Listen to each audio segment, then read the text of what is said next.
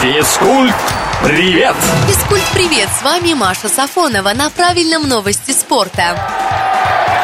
Организаторы Олимпийских игр в Пекине удивили общественность необычным решением. При всей строгости антиковидных мер на соревнованиях спортсменам разрешили снимать маски во время церемонии награждения. Правда, есть нюансы. Снять маску можно будет только по специальному сигналу и находясь на своей ступени пьедестала. А вот групповому фото победителей средства защиты нужно будет снова надеть.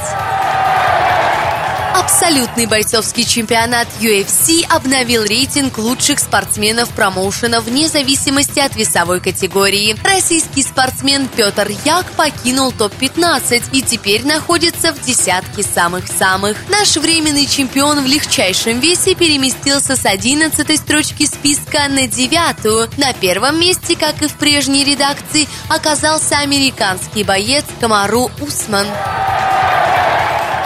Рамках традиционной акции Тедди Биртос Найт, которая известна российским фанатам хоккея как Мишка Пат, установлен новый мировой рекорд. В матче американской хоккейной лиги фанаты выбросили на лед 52 341 мягкую игрушку. Из-за такого невероятного количества игру пришлось остановить на 45 минут, чтобы просто убрать все с площадки. Подсчеты производили позже. Все мягкие игрушки будут переданы в детские дома, а партнеры акции, как всегда, добавят к этому еще и денежные выплаты на благотворительность. На этом у меня пока все. Услышимся в новых выпусках на правильном радио.